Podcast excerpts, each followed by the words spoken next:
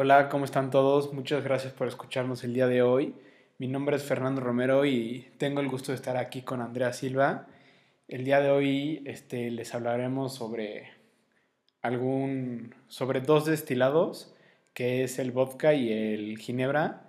Este, hablaremos un poco sobre pues, la breve historia, algunos ingredientes, cómo se obtiene, algunas zonas de producción, sus métodos de elaboración, este, algunos atributos de cada producto, vamos a mencionar algunas marcas de cada uno y bueno, algunas recomendaciones que podemos hacer como las temperaturas o algún acompañamiento este, extra para estar con estos destilados.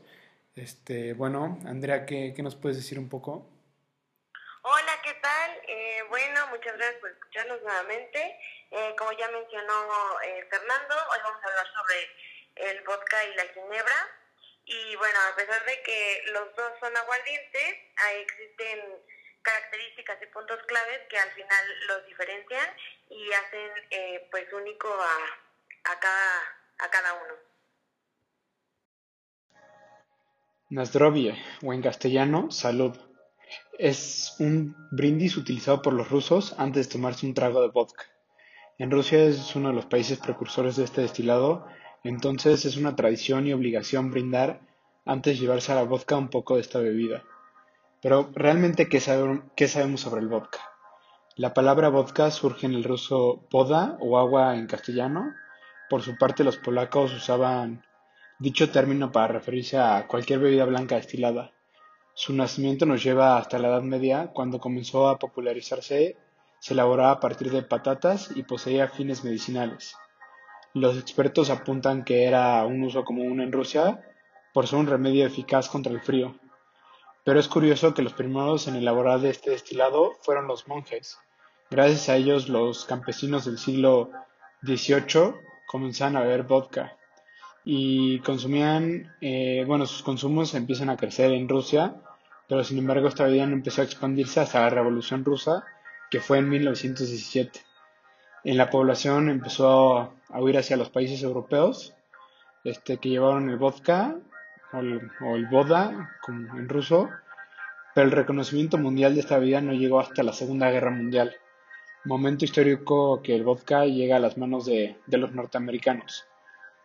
En este momento es el licor más fuerte que se conoce. En el caso del vodka polaco, su graduación puede llegar hasta el 80%.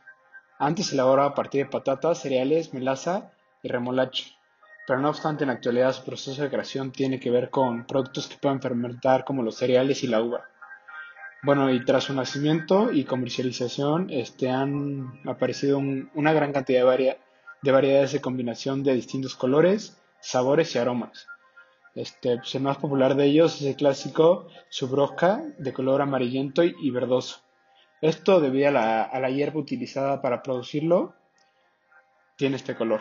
El auge de este licor tiene que ver con apenas el aroma o el sabor. De ahí puede ser empleado para muchos de nuestros cócteles sin, recargar la, la mezcla resultante.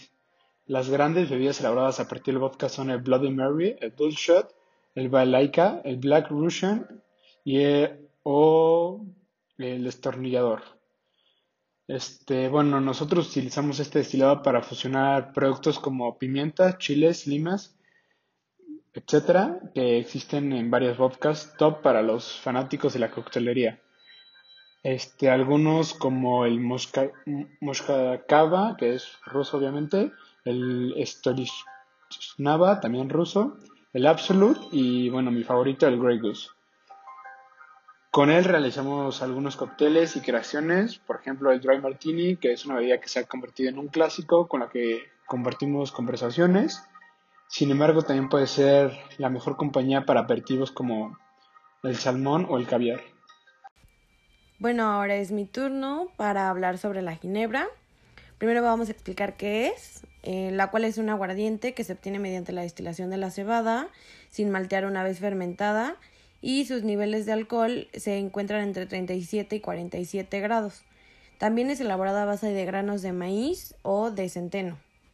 Y el pilar base de la ginebra es la rectificación, que se experimenta con bayas de enebro y la aromatización que le proporcionan eh, hierbas como corteza de lirio, puede ser hasta cáscara de naranja, cardamomo e incluso eh, pepino.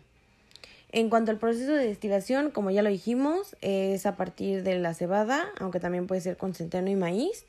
Y la primera etapa del proceso consiste en la fermentación del, del líquido que arrojan los granos para ser destilado a continuación lo cual va a dar como resultado un licor que normalmente, bueno, como regla general es aromatizado con bayas de enebro. Y ya lo siguiente es añadir los elementos que le proporcionarán el olor y la fragancia característica del gin.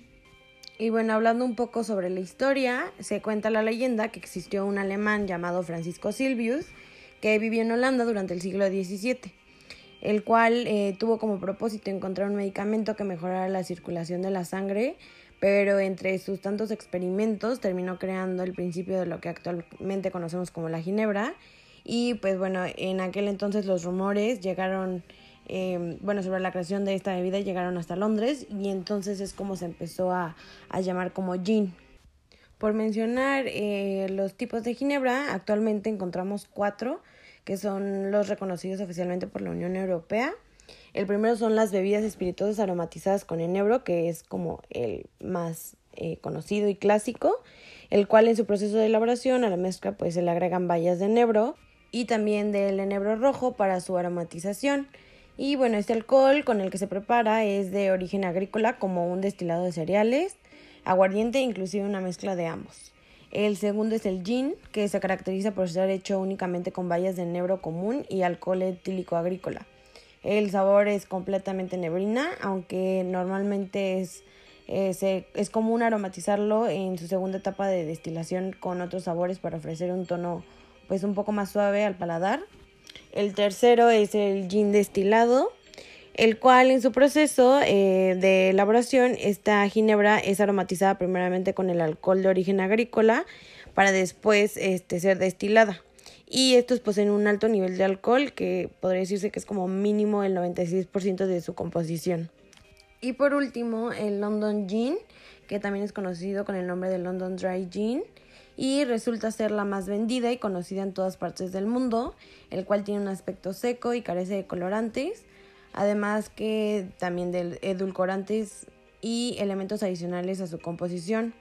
Estos adquieren un aroma característico en alambiques tradicionales, en donde se puede lograr una destilación alrededor de los 70 grados, que luego disminuyen con el agua y se destila luego de proveerles aroma. Después vamos a hablar sobre las zonas de producción. Eh, las principales son Países Bajos, como Holanda, donde fue creada, Bélgica, Reino Unido, aunque su producción ya se ha extendido hasta a Estados Unidos y España. Las marcas de Ginebra más importantes o entre las más destacadas podemos mencionar a Martin Millers, Hendrix, Nordez, Bulldog, Tanqueray, Brockmans, Bombay Zafir y Roku. Para poder realizar la cata em, correspondiente en cuanto a la ginebra, eh, lo que se hace es dar un sorbo pequeño para posteriormente dejar que la ginebra repose en la lengua durante unos segundos y esto se puede repetir para dejar que la ginebra al final pues no se envuelva. Y bueno, la el último punto es la recomendación de servicio del gin.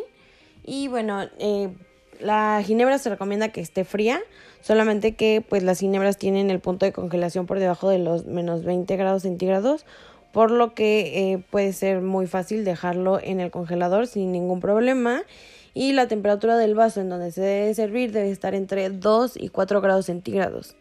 Entre la coctelería, eh, creo que todos hemos escuchado del clásico gin tonic, el cual consiste en una copa balón, se agregan cubos grandes de hielo dependiendo del gusto del comensal y posteriormente se agrega pues agua tónica y la ginebra y la clásica decoración es un twist de naranja o de limón aunque también pueden agregarse algunos frutos rojos, pepinos y aromáticos este, como menta o romero por mencionar eh, algunos ejemplos. Y bueno, en cuanto a la ginebra, esto sería todo.